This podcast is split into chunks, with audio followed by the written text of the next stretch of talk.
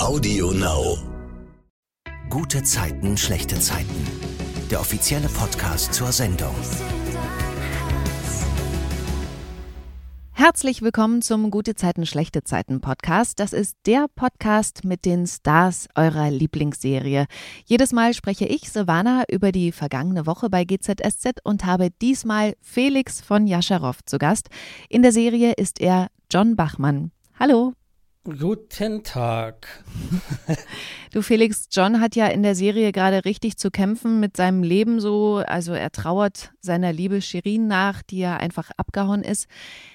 Ich hoffe, dir geht's privat besser.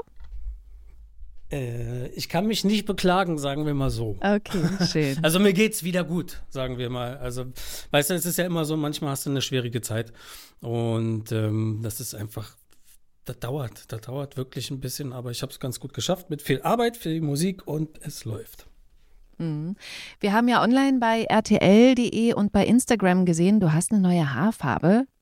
Warum? Hat das was mit deiner Rolle bei GZSZ zu tun? Ist das jetzt eben ein neuer Lebensabschnitt für John? Blonde Haare nach Trennung, so wie bei einer Frau oder hat das andere Hintergründe? Nee, das ist einfach, das war eine, eine Idee, die ich damals hatte mit unseren Maskenbildern. Und äh, jetzt war die richtige Zeit zu sagen, okay, ich mache ja immer gerne Veränderungen. Ne? Ja. Man kennt mich ja, dass ich immer mal immer immer mal wieder den Vogel abschieße. und äh, nee, diesmal war wieder Zeit und ich finde es ganz cool. Also ich fühle mich ganz wohl. Okay, aber noch sehen wir das ja nicht bei GZSZ, ne? Nee, noch ist Okay. nicht zu sehen. Das ist, glaube ich, Kommt noch. dauert noch so drei Wochen. Okay, alles klar. Bei GZSZ versucht Felix in der Folge am Montag seinen Fauxpas von Freitag wieder gut zu machen, als der Finanzvorstand im anderen Zimmer über die Konferenzanlage ja mitgehört hat, wie er und Nasan miteinander diskutiert haben und dabei das Wort Flittchen gefallen ist. Von dem Finanzvorstand wollen sie eigentlich mehr Geld für Nasans Ersthelfer-App und Felix improvisiert dann vor diesem Finanzvorstand eine Erklärung. Ja, das ist ja ein interessanter Einstieg. Rosenkrieg über die Freisprechanlage.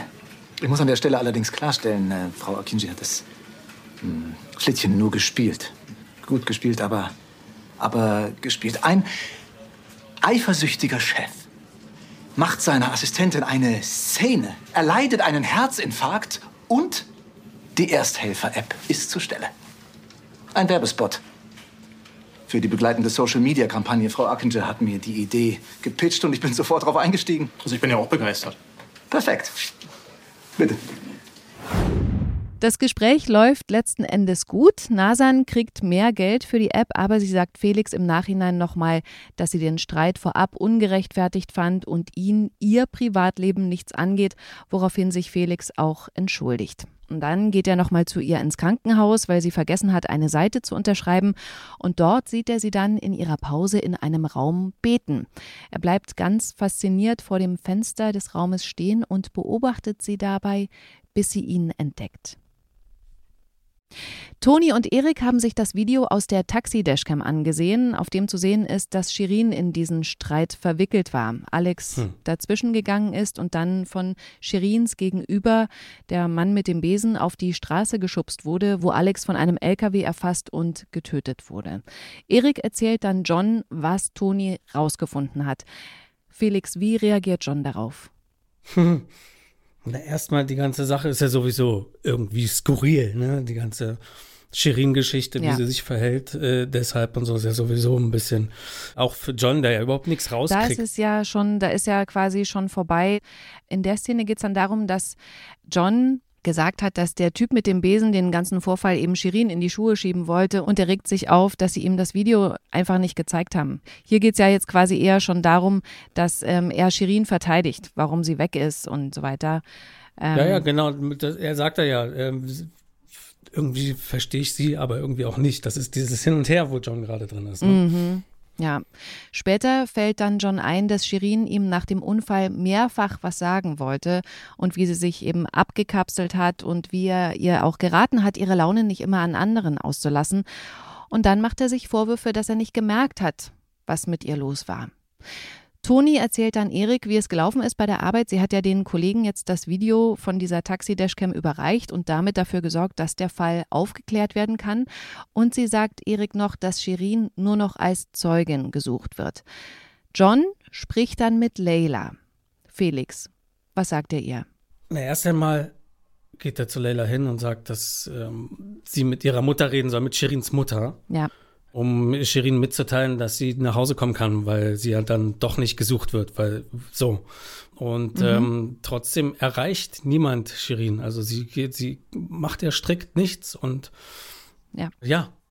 Auf jeden Fall hofft John, dass Shirin dann zurückkommt, wenn sie genau, einfach weiß, richtig. dass nicht gegen sie ermittelt wird. Stimmt.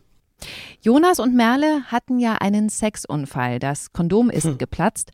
Merle kriegt dann Panik, dass sie direkt schwanger ist und sie merkt dann, dass Jonas ein bisschen hilflos ist. Und ich finde so süß daran zu merken, wie wenig Ahnung Männer haben, was so Frauenthemen angeht. Jonas stellt dann noch so die Frage, wann Merle eigentlich so das letzte Mal ihre Tage hatte.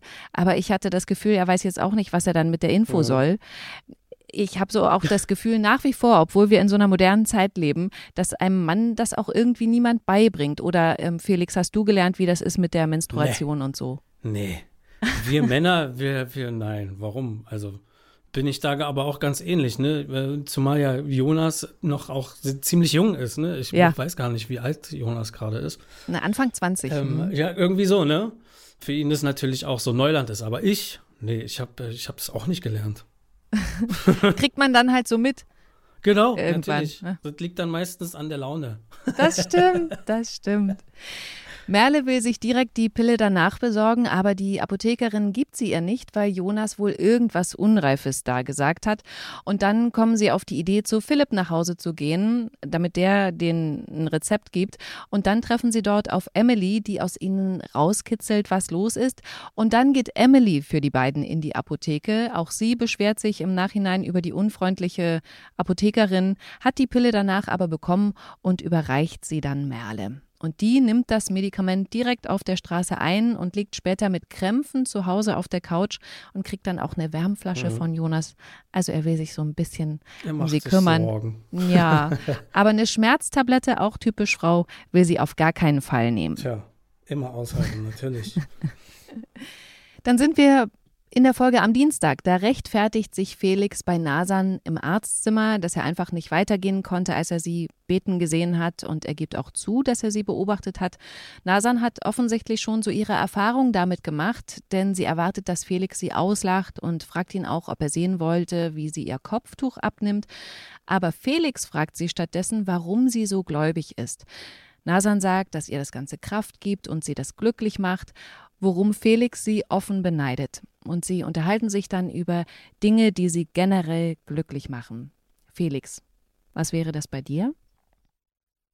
Mich macht viel glücklich, mich macht Musik glücklich. Musik macht mich sehr glücklich, mit Musik kann mhm. ich viel anfangen. Ähm, gute Laune macht mich glücklich. Menschen, die lachen auf der Straße, gerade heutzutage ist es wichtig, das Lachen nicht zu verlieren. So, und das glückliche Menschen machen einen selber glücklich mhm. und ähm, das Wetter spielt momentan natürlich auch eine ganz große Nummer. Ja. Aber ja, nee, als aller, allererstes ähm, ist für mich Musik wirklich, wo ich auch alleine happy sein kann. So. Mhm. Felix erzählt dann Nasan, dass er jedes Mal von seiner Liebe verlassen wurde und er Angst hat, dass nicht mehr viel von ihm übrig bleibt, wenn sowas nochmal passiert. Und dann macht er so Andeutungen Nasan gegenüber, daraufhin ergreift sie quasi die Flucht. Felix läuft ihr dann nach und entschuldigt sich, ihr zu nahe getreten zu sein. Sie entschuldigt sich, ihm da irgendwie falsche Signale gesendet zu haben, aber beide denken im Nachhinein nach über die ganze Situation. John hat ja ziemlich schnell gecheckt, dass Felix Nasan gut findet. Ja. Ne? Also er hat ihn ja auch gewarnt vor den Akinji-Schwestern. Genau. Was hältst du von so einer Paarung Felix Nasan? Findest du privat jetzt als Felix, dass die beiden gut zusammenpassen würden? Oder eher nicht? Doch, also ich finde schon. Ich finde schon, dass beide ganz gut zusammenpassen. Beide sind sehr, sehr ehrgeizig. Und äh, auch, in, auch im Job. Und ja doch, ich glaube, die würden, würden doch ein gutes Pärchen abgeben. Aber wer weiß. ja, bei GZSZ weiß man nie. Genau.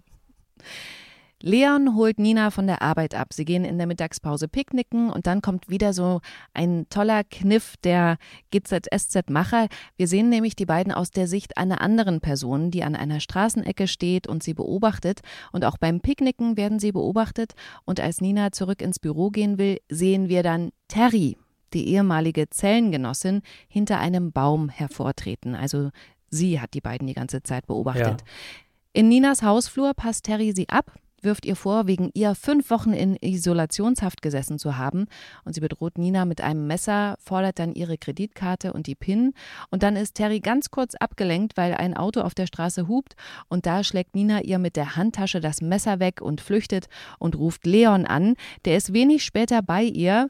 Toni kommt auch in die Wohnung, hat natürlich ihre Kollegen eingeschaltet, die ihr sagen, dass Terry regulär in Freiheit ist. Das wurde ihr bis zum Prozessbeginn genehmigt und sie vermuten, dass sich Terry ins Ausland absetzen will und deswegen jetzt einfach Geld braucht.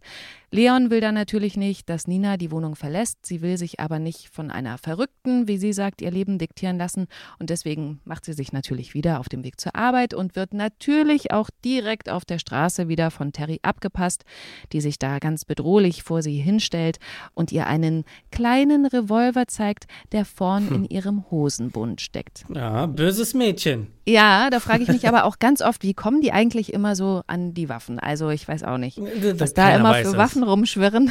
Keiner weiß es, wie sie es immer herkriegen.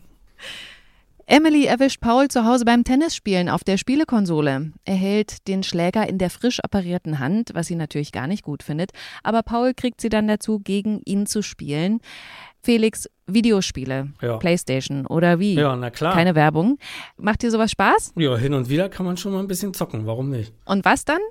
Ach du, ich bin so ein, ich bin so ein alter Skaterhase, dann spiele ich immer so Games, so Tony Hawk Skateboard zum Beispiel. Mhm. Aber ich gehe auch manchmal ähm, in die Schlacht. Warum nicht? Hin und wieder muss Alles das auch klar. mal sein. Kann ich verstehen.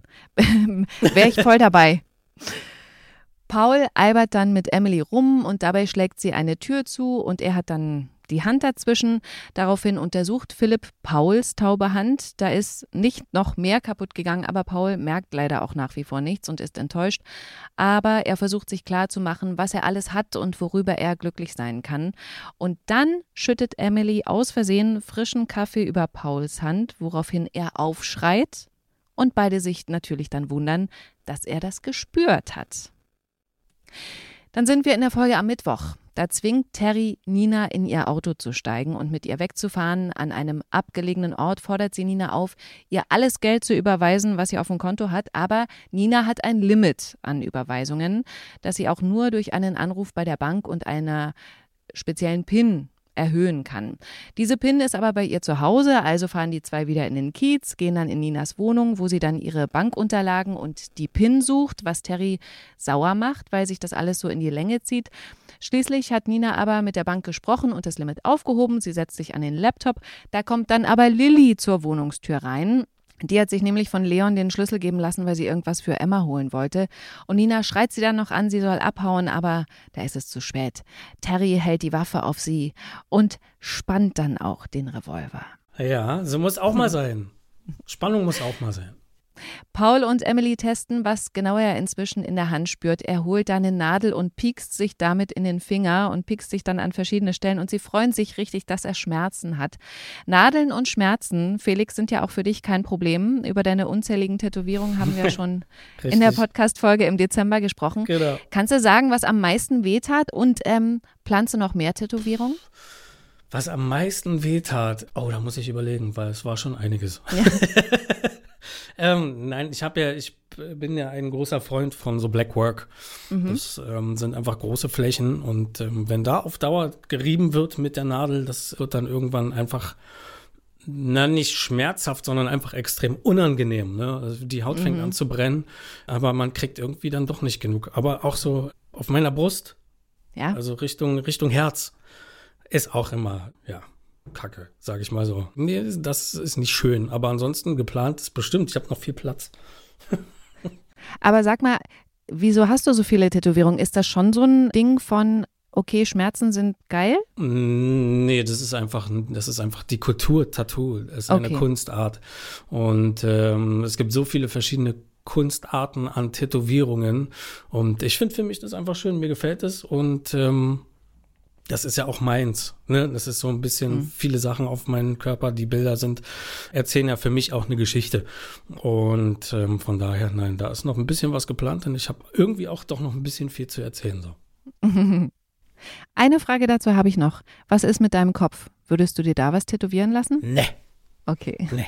Kopf? Nein, auf gar keinen Fall. Es gibt schon verrückte Sachen, ne? Heute ja. auch gerade erst gesehen, ein Bild, wo sich jemand die Augäpfel tätowieren lassen oh hat. Gott. Ne? Oh. Nee, nee, nee, nee, nee. Also da gibt es schon eine Grenze für mich. Okay. Ne?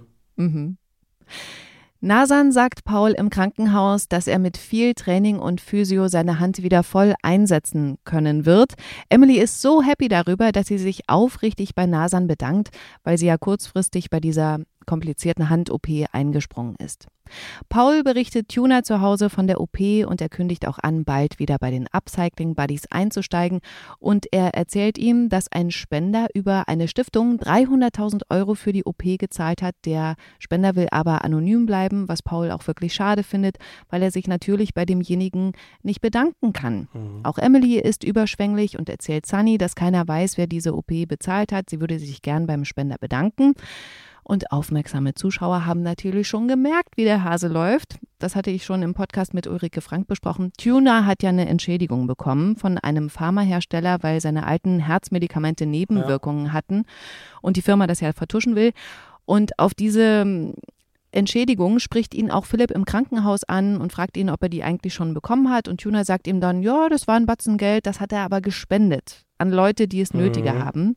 Also gehen wir mal davon aus, dass Tuna jetzt dieser großzügige Spender ist. Wie findest du, dass er nicht sagen will, dass er es ist? Also es ist ja ein Freund. Ne? Ja. Und ähm, ja, für Freunde macht man viel, für Freunde macht man alles, aber wenn er das für sich behalten möchte, dann möchte er das als kleinen Gedanken, ähm, glaube ich, für sich behalten und wissen, dass es seinem Freund bald wieder besser geht. So, ne? Aber ich weiß nicht. Also gibt ja viele Leute, die nicht möchten, dass sie preisgegeben werden, für wen sie Spender waren. Mhm. So. Wie gesagt, ich kann es mir halt gar nicht so richtig vorstellen, gerade weil sie befreundet sind da. Aber gut, 300.000 ist natürlich ein Batzen, das gibst du nicht das mal auch schon, einfach so seinem Freund. ja. mhm. Bei Yvonne steht Henry vor der Tür. Das ist Moritz Lover aus Australien. Er wollte ihn überraschen und ist deswegen nach Berlin gekommen. Yvonne lädt ihn direkt ein, mit in die Wohnung zu kommen. Henry erzählt ihr, wie toll Moritz ist, der dann auch dazukommt und sich augenscheinlich freut. Und dann verbringen die beiden einen schönen Tag zusammen im Park. Dort trifft Yvonne sie dann auch und beobachtet sie und ist total happy darüber. Sie hat Henry auch direkt angeboten, bei ihnen in der Wohnung zu bleiben, bis er sein Praktikum in Freiburg beginnt. Und dann ist Moritz unterwegs. Henry ist mit Yvonne alleine zu Hause. Sie überlegen, was sie kochen und Yvonne geht dann in den Kiezkauf die Zutaten holen und dann sieht sie Moritz dort mit einem anderen Typen flirten und weggehen. Also ich würde mal sagen, kein Kind von Traurigkeit. nee. Hast du eigentlich schon mal eine Frau im Supermarkt angesprochen oder wo lernst du Frauen kennen? Frauen kennenlernen ist immer so eine Sache, ne? Weil ähm, wenn man Frauen kennenlernen möchte, dann möchte man ja auch die richtige kennenlernen und nicht ähm, nur, weil, weil wir jeden Abend im Fernsehen zu sehen sind, weißt du, das ist für mich Ach auch so, so, ein, ja. großes, hm. so, ein großes, so ein großes Ding, ne? Aber ähm, ja, klar, auf der Straße, im, im Park lernt man viele Menschen kennen. Mhm. So, also wenn, wenn der Zufall es so will, dann kannst du überall jemanden kennenlernen.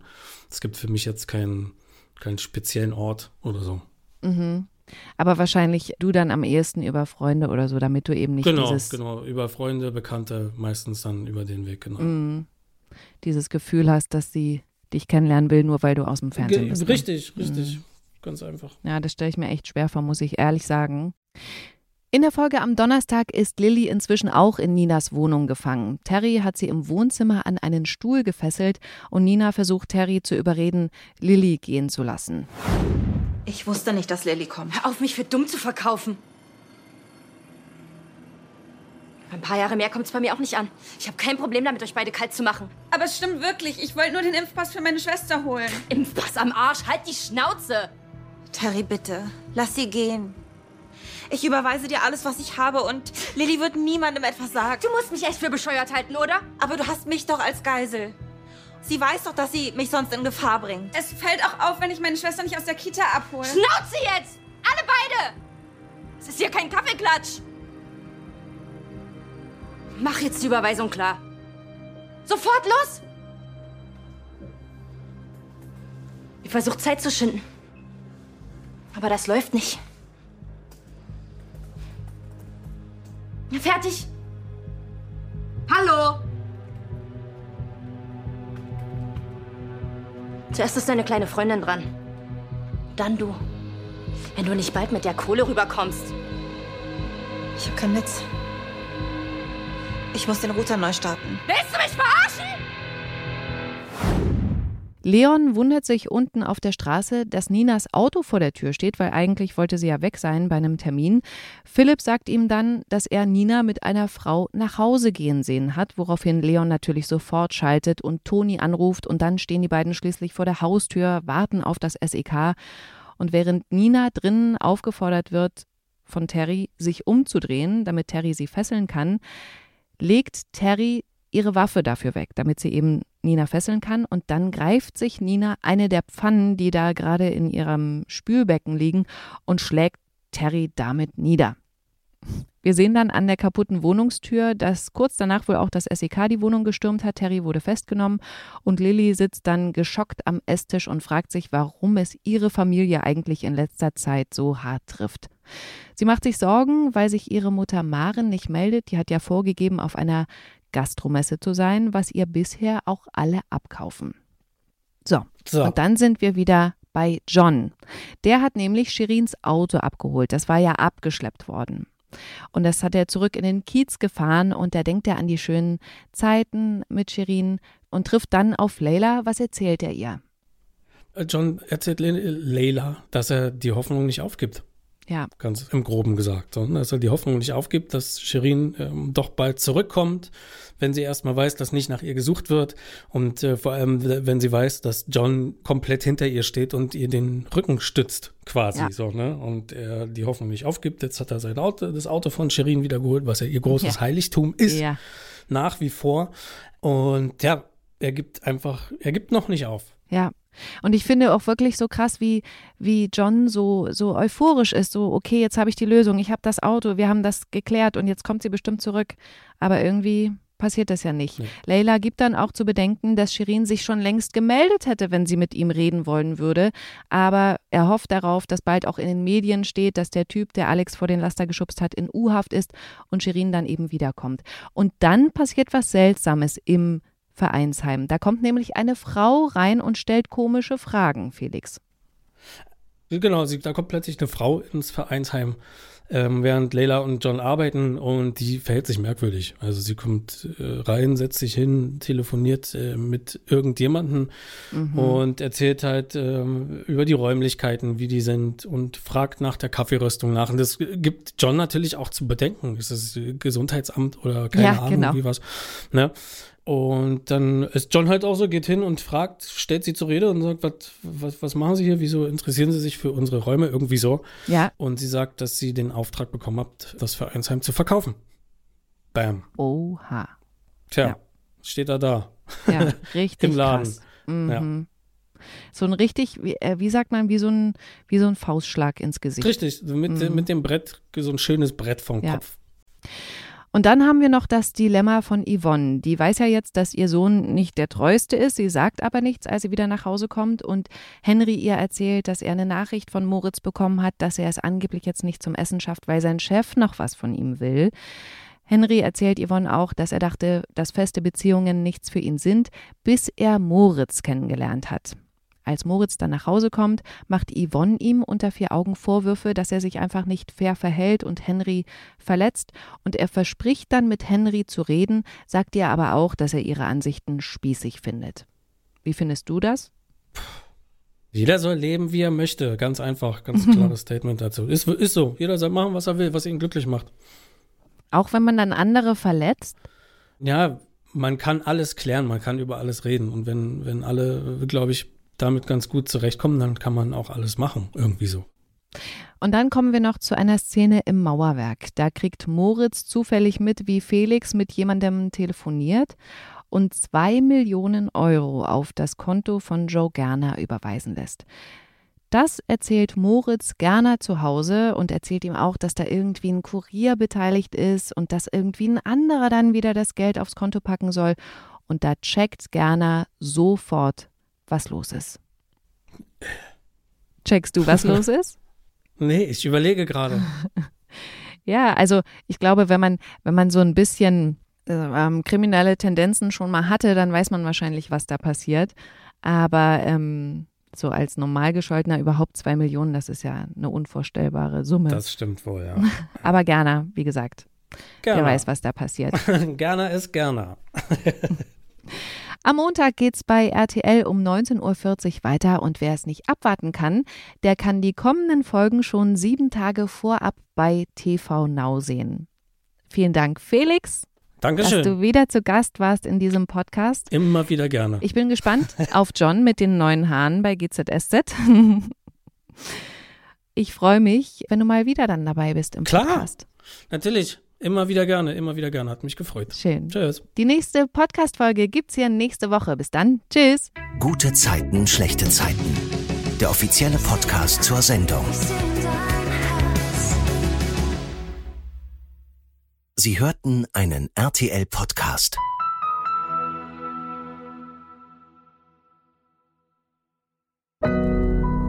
Audio Now.